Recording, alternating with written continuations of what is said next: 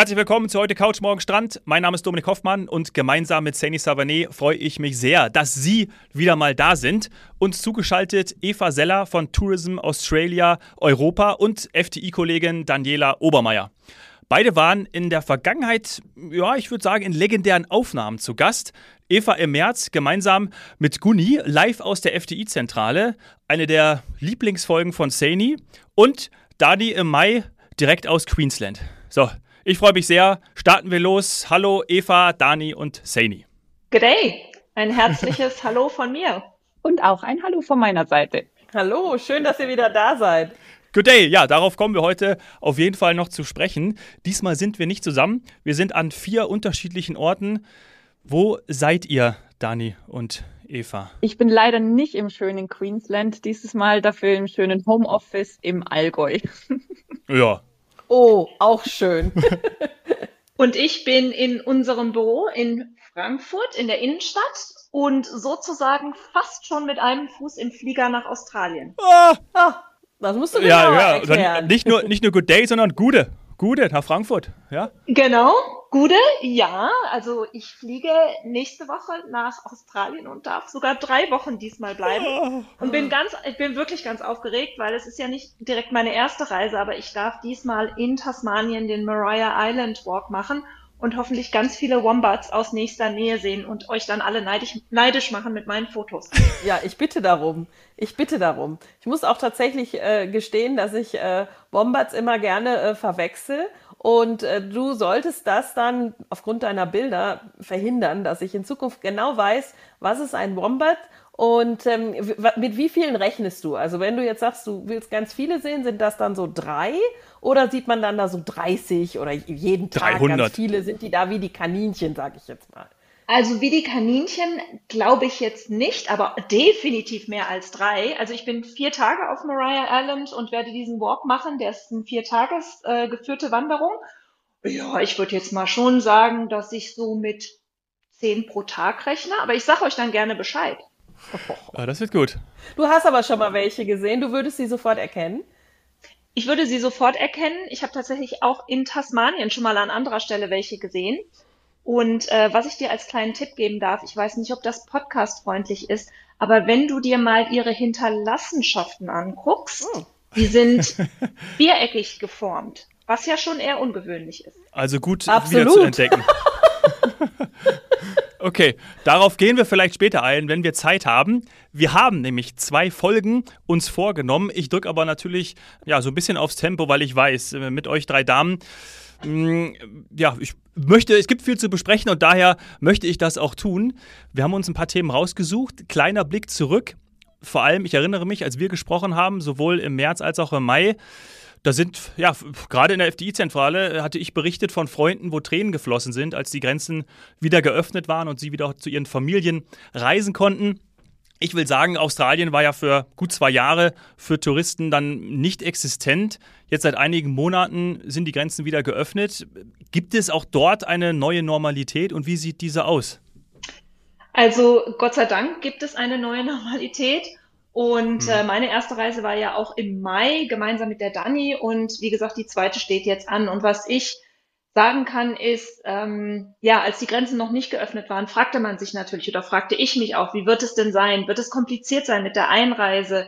Wie empfinde ich es auch nach der ganzen Zeit? Und wie strikt sind die Australier mit ihren Covid-Protokollen? Das fragt man sich ja heutzutage eigentlich überall. Mhm. Und da muss ich sagen, also als ich im Landeanflug war auf Australien, da kamen auch bei mir die Tränen, weil es auf einmal so greifbar nah war. Mhm. Und ähm, ja, dann also wieder alles mit eigenen Augen zu sehen und zu merken, dass tatsächlich Australien nicht im Winterschlaf gewesen war, sondern sich in vielen Bereichen weiterentwickelt hat oder Neuerungen gab, das hat mich emotional schon sehr berührt und aber auch das Wiedersehen mit meinen Kollegen und Freunden vor Ort.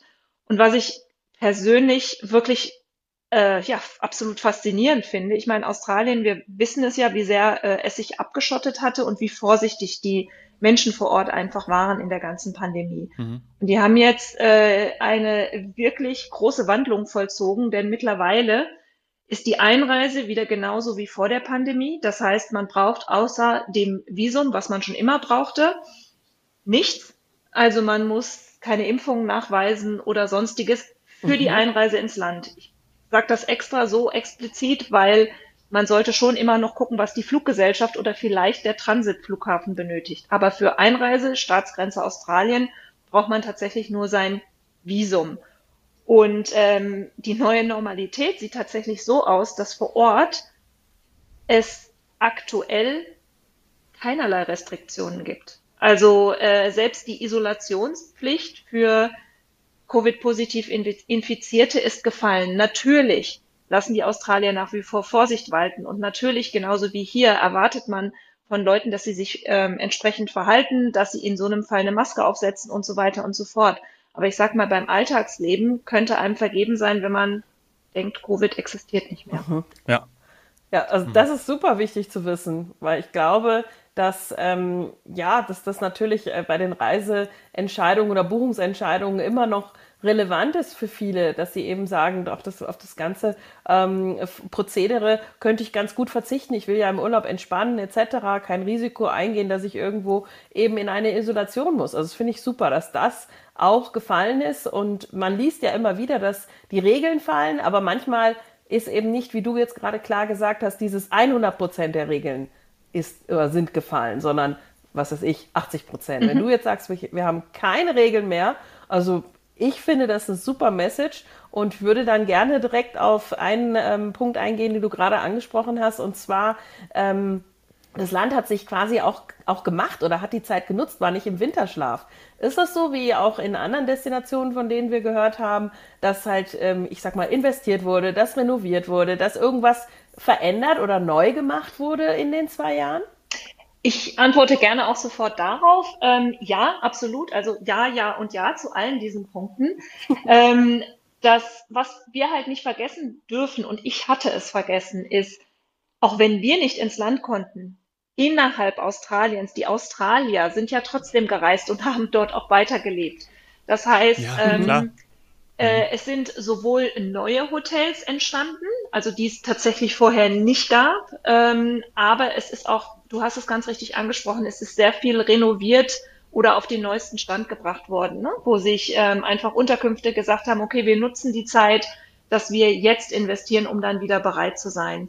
Und äh, auch im Bereich Erlebnisse ähm, beispielsweise gibt es dann auch neue Tourenanbieter. Gerade im Bereich Aboriginal Tourismus hat sich da einiges etabliert. Also es ist eine ganz spannende Zeit, ähm, wenn man da hinkommt. Ich merkte es, als die, mein letzter Aufenthalt war ausschließlich in Sydney und äh, da, da ja, war eine, eine pulsierende Szene, gerade in der Gastro, ähm, wo ich doch das eine oder andere dann neu entdecken durfte. Und die Dani war ja auch dort. Also ich weiß nicht, Dani, wie du es empfunden hast oder was du da gesehen hast.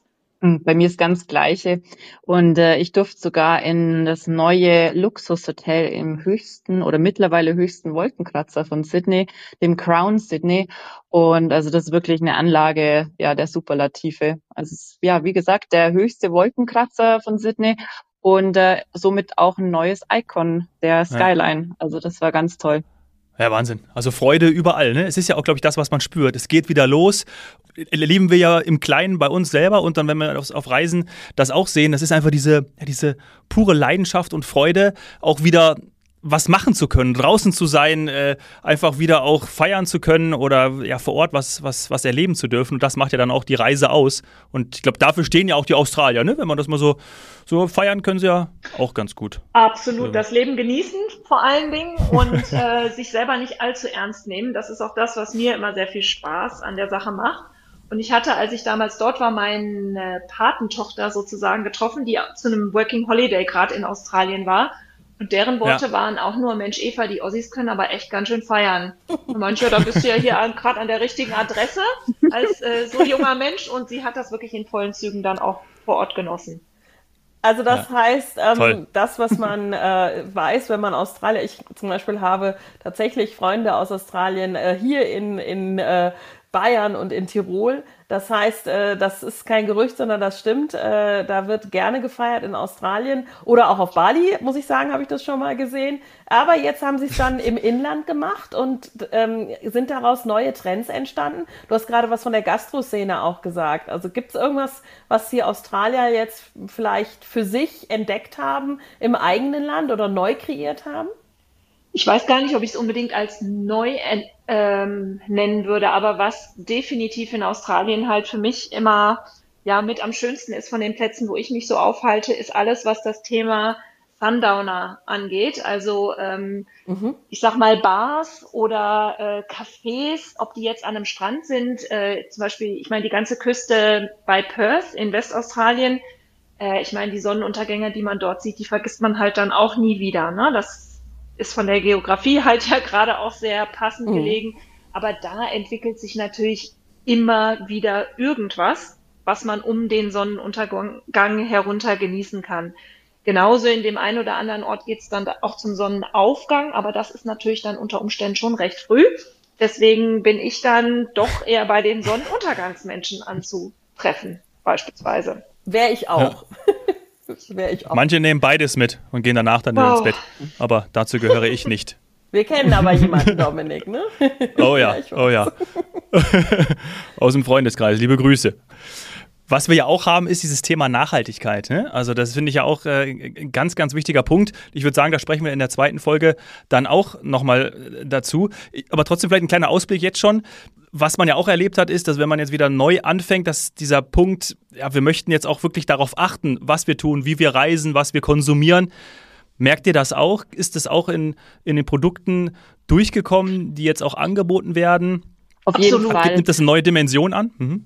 Dann und wir merken es auch, also selbst gerne, äh, wir merken es auch bei uns. Also wir sind ja einige neue Produkte auch mit dazugekommen. Also die Australier haben sich auch selber ein bisschen ähm, umstrukturiert, dadurch, dass jetzt die ähm, Grenzen zwei Jahre zu waren. Und auch, ähm, auch die Australier sind in, interessiert an der Aboriginal Culture. Zum Beispiel am Ayers Rock, es gibt, also es hat es auch schon länger gegeben, aber dieses Taliviro Dinner, das ist eine ganz äh, ein spezieller äh, Anlass oder ein Erlebnis, kann man schon sagen, weil dort werden einfach ähm, ja die das Essen wird einfach von den Aborigines zubereitet, es wird die einheimische Küche benutzt und es ist einfach was Spezielles. Also man kann sagen, dass sich da auch äh, der Fokus schon, Entschuldigung, schon ähm, etwas ähm, auch äh, ausgeweitet hat. Hm. Ich denke generell, was ich ergänzend äh, oder ergänzen würde, ist, ähm, ich meine, dadurch, dass wir ja alle, auch die Australier vor Ort in ihrem eigenen Land mehr unterwegs waren, hat, haben sie natürlich auf einmal noch ein viel größeres Verständnis ja, für die Schätze, die natürlichen Schätze, die sie halt äh, vor Ort haben, ob das jetzt die Tierwelt ist oder eben auch die Landschaften, äh, Nationalparks oder auch Naturschutzgebiete. Das ist überhaupt nichts Neues eigentlich. Aber äh, weil da so zum Beispiel ähm, wurden schon in den 80er Jahren entsprechend Gebiete gegründet und gepflegt. Aber man ist sich jetzt viel mehr bewusst, was sie vor Ort haben und was auch schützenswert ist. Und fairerweise muss man sagen, dass ja auch der, das ein oder andere Klimaphänomen in der heutigen Zeit dazu beiträgt, dass man, ja, dass wir auf einmal denken, oh Gott, wir müssen das erhalten und was können wir dafür tun? Und wenn du selber was besuchst in deinem Land, wie jetzt, äh, was weiß ich, ob es äh, Teile des Great Barrier Reefs sind oder des Ningaloo Reefs in Westaustralien, dann wird dir erstmal bewusst, okay, ich möchte mich hierfür einsetzen, das zu schützen. Und da wurden im touristischen Bereich, wo wir ja jetzt hier sind, viel mehr Erlebnisse geschaffen, wo man als Besucher aktiv dazu beitragen kann, diesen Lebensraum zu erhalten. Ob das jetzt nur durch die in Anführungszeichen Eintrittsgelder sind, die man bezahlt, oder aber durch, ja, ich sag mal, den aktiven Spatenstich, den man selber setzt, um Bäume zu pflanzen. Also da ähm, hat sich auch noch mal einiges weiterentwickelt. Mhm. Also das heißt, die Australier haben ihr eigenes Land ähm, entdeckt und noch mehr lieben gelernt. Es ist ja auf ja, ich meine, es ist ein Kontinent und deswegen eben auch kein kleines Land. Es ist also nicht selbstverständlich, dass jeder, ich sag mal, früher schon, äh, wenn er aus Tasmanien zum Beispiel gekommen ist oder, oder auch das Great Barrier Reef besucht hat. Äh, äh das, das hast du völlig richtig dargestellt. Also die Tendenz, die Australier sind ja auch mit Reiseweltmeister, wenn es darum geht, ihr eigenes Land zu verlassen und im näheren oder mhm. weiter entfernten Raum, gerade auch hier in Europa, äh, Länder und äh, unsere Kulturen zu entdecken. Auf einmal war das nicht mehr möglich, also haben sie sich ihrem eigenen Lebensraum zugewandt Und ich meine, der Unterschied zwischen Tasmanien, was du gerade erwähnt hast, und dem tropischen Norden, wo dann das Great Barrier Reef angesiedelt ist, der ist ja in sich schon sehr groß. Und äh, auch das Schätzen der Aboriginal-Kultur, beziehungsweise erstmal das Kennenlernen in manchen Fällen, hat sich hier auch nochmal ähm, sehr zum Positiven verändert. Das heißt, würde, würde, würde man das auch im Sprachgebrauch wiederfinden? Wir haben vorhin vom Ayers Rock gehört und in einer Folge, also in der Folge mit dir und der Gunni, haben wir natürlich gelernt, dass wir Uluru sagen. Mhm. Ähm, wie würde das jetzt jemand aus Sydney machen? Also ich glaube, beim Uluru werden, würden tatsächlich recht viele es genauso sagen. Was ich aber äh, toll finde, und da haben wir jetzt auch, äh, wir bei Tourism Australia, einen riesen Schritt getan in der Pandemie, wir haben jetzt tatsächlich angefangen, über den Uluru hinaus zweisprachige Ortsnamen in Australien in unseren Aktivitäten zu verwenden. Das heißt, auf der einen Seite die, ich sag mal beispielsweise die australischen Hauptstädte oder ein paar andere besondere Orte nennen wir natürlich auch weiter mit dem herkömmlichen englischen Namen. Aber wir stellen dem jetzt unmittelbar dahinter den Namen, den die äh, örtlichen Aboriginal People dem jeweiligen Ort gegeben haben. Ähm, einfach um das überhaupt einzuführen in den Sprachgebrauch mit der Perspektive, dass sich irgendwann die Reihenfolge ändert, dass dann der Aboriginal-Name mhm. zuerst steht und der gemeinhin momentan bekannte englische Name als zweites, bis dann in einer sehr viel weiter entfernten zeitlichen Perspektive dann nur noch der mhm. Aboriginal-Name ähm, dasteht. Das ist nicht ganz so einfach, denn es ist ja tatsächlich so, dass vor Ort ähm, auch die verschiedenen Aboriginal Clans sich erstmal darauf einigen müssen, wie ein Ort wirklich genau heißt. Und das wäre jetzt meine nächste Frage genau, gewesen. Also denn gibt, wer sich äh, damit auskennt, was weiß ich, Afrika etc. pp, äh, gibt es halt unterschiedliche Stammessprachen. Macht es nicht genau. einfacher. Genau, das macht es nicht einfacher, aber ich finde dafür umso spannender, weil du natürlich dann auch ähm, ja, ich sag mal, viel mehr noch darüber lernst. Ne? Du lernst dann, okay, welcher Aboriginal, welche Aboriginal Gruppe wohnt denn überhaupt in diesem Stadtgebiet? Äh, und wie heißt es und wie heißt es, wie heißt ihre Sprache auch? Und ich muss gestehen, ich selber, ich bin jetzt zwar seit 23 Jahren im Australien, ja, in der Destination tätig, aber ich lerne gerade wahnsinnig viel und habe da auch einen ganz tollen Kollegen. Also wir haben einen Aboriginal-Kollegen bei uns äh, im, im Hauptsitz in Sydney und er hat mich gewählt, in seiner Arbeitsgruppe mit tätig zu sein und ich lerne jedes Mal und ich finde es super spannend. Also demnächst werden wir vielleicht irgendwann dann, äh, ich sag mal, jetzt nicht unbedingt mehr von äh, Adelaide reden, sondern von Tantania. Aha. Das Ach. muss ich erst noch einführen. Ja und auch vor Ort bei den Australiern. Ne? Also da sind wir jetzt nicht äh, unbedingt so viele Schritte hinterher. Aber das werden wir dann auf jeden Fall auch lernen. lernen. Oder Hobart. Also ein sehr klangvoller Name. Sehr klangvoller mhm. Name. Schön. Äh, zum Beispiel für Hobart steht da dann jetzt auch Nipaluna. Oh. Und da habe ich jetzt schon gelernt, weil es da zum Beispiel auch ein, äh, da fahre ich ja jetzt hin, also dementsprechend habe ich mich damit auseinandergesetzt. Ähm, da gibt's dann jetzt auch ein Walking-Produkt, auch in der, St also in, dem, in der Stadt Hobart. Und dann dachte ich nur, ach, das heißt ja genauso wie Hobart. Dementsprechend macht es ja irgendwie alles Sinn. Ja. ja da steckt ja auch so viel Kraft und so viele Geschichte drin, ne? Also wie du sagst, das ist ja also so aufgeladen. Ich finde, es wirkt direkt einfach authentischer ja. und viel exotischer. Also nichts gegen die englische Sprache, die uns allen das Leben sehr einfach macht. Äh, danke dafür, aber ich, ich muss sagen, ich habe direkt ein Leuchten äh, in den Augen, wenn ich, wenn ich solche Ortsnamen höre. Dann weiß ich einfach, was da alles schon passiert ist. Das sind dann ja aufgeladene, authentische, historische Orte und, und nicht nur irgendwelche Stadt, Stadtnamen. Ja. Genau. Ja. Ich habe noch einen Punkt für die erste Folge. Und zwar ist es vielleicht auch so ein, ja, oder vielleicht könnten wir damit auch ein bisschen aufräumen, ich weiß es nicht, oder eben nicht. Denn äh, viele, gerade auch in meinem Umfeld, die sagen immer, oh, ich möchte unbedingt nach Australien, aber es ist mir zu teuer. So, ähm, könntet ihr damit so ein bisschen aufräumen, sagen, ja, natürlich, Langstreckenflüge, die sind ein bisschen teurer und vor Ort das ein oder andere ist vielleicht auch kostenintensiver als jetzt in Deutschland, Österreich oder Schweiz. Aber grundsätzlich ist das gar nicht so sehr oder sind die Kosten jetzt nochmal gesteigert, auch aufgrund äh, das, was wir die letzten zwei Jahre erlebt haben. Wie ist da so, so euer Eindruck? Na gut, die Inflation ähm, ist, ist natürlich auch in Australien Die kommt, vorhanden. kommt auch noch hinzu. Ja, ja. Ja, genau. Aber allerdings jetzt, also ja, nicht so stark wie jetzt in, in, in Deutschland zum Beispiel. Und ähm, ja, in Australien sind teils die Kosten etwas höher. Aber man muss dazu sagen, ähm, es gibt auch für alle ähm, Geldbeutel, sage ich mal, äh, das richtige Budget. Ähm, und mhm. ähm, demnach, also man kann zum Beispiel sagen, gut, wenn, wenn jetzt mein Budget ein bisschen niedriger ist, dann habe ich die Möglichkeit, mit, mit, mit einem Camper zum Beispiel unterwegs zu sein und da halt zum Beispiel ähm, am Abend dann nicht jeden Abend fein essen gehen, weil das geht natürlich auch ins Geld, sondern sagen, dann camp, mhm. dann camp ich auf dem, auf dem Campingplatz, ne?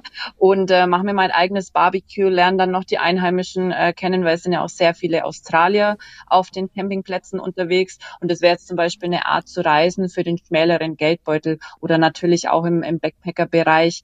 Aber es gibt natürlich auch die ganzen klassischen Drei-Sterne-Hotels ähm, und ähm, da kann man auch sagen, also da ist für jeden Geldbeutel was dabei. Ja. Aber generell muss man sagen, also in Australien sind die Lebenshaltungskosten schon etwas höher als bei uns in Deutschland. Aber ja, so ist es. Ja, lohnt sich dafür mehr. Lohnt sich auf jeden Fall mehr, genau. Und das, was ja eigentlich, ich sag mal, eben auch wertvoll ist, ist Zeit. Ja. Und ich glaube, das kommt noch hinzu und das wäre dann vielleicht was für die zweite Folge auch. Denn ähm, ja, Zeit ist Geld und ich habe zum einen den Aspekt, dass es mich vielleicht, ähm, ich sag mal, etwas mehr Budget kostet, aber gleichzeitig auch mehr Zeit. Und deswegen ist es gleichzeitig wieder so wertvoll. Also wie viel Zeit brauche ich, um zum Beispiel, ich hoffe, wir werden da gleich drüber sprechen, ähm, all die Highlights zu sehen, die in diesem tollen neuen Film von euch von Eva ähm, und ihren Kollegen. Äh, wenn man das sich jetzt zum Beispiel auf YouTube anschaut, habe ich gerade gemacht, dann ist man, hat man alle Highlights gesehen, aber dafür brauche ich eben auch Zeit. Ähm, und wenn ich vielleicht nachhaltig unterwegs bin und ich schaffe es nur einmal im Leben, äh, diesen langen Flug anzutreten, ähm, wie viel Zeit gönne ich mir dann und welches Paket hat vielleicht FDI auch, um das alles zu sehen. Das wären noch so Sachen, die mich interessieren. Gut, dann packe ich den Link zum Film schon mal in die Show Notes, ja, äh, liebe, liebe Hörerinnen und Hörer, den könnt ihr euch anschauen. Und wir produzieren währenddessen die zweite Aufnahme, die zweite Folge. So, bis gleich.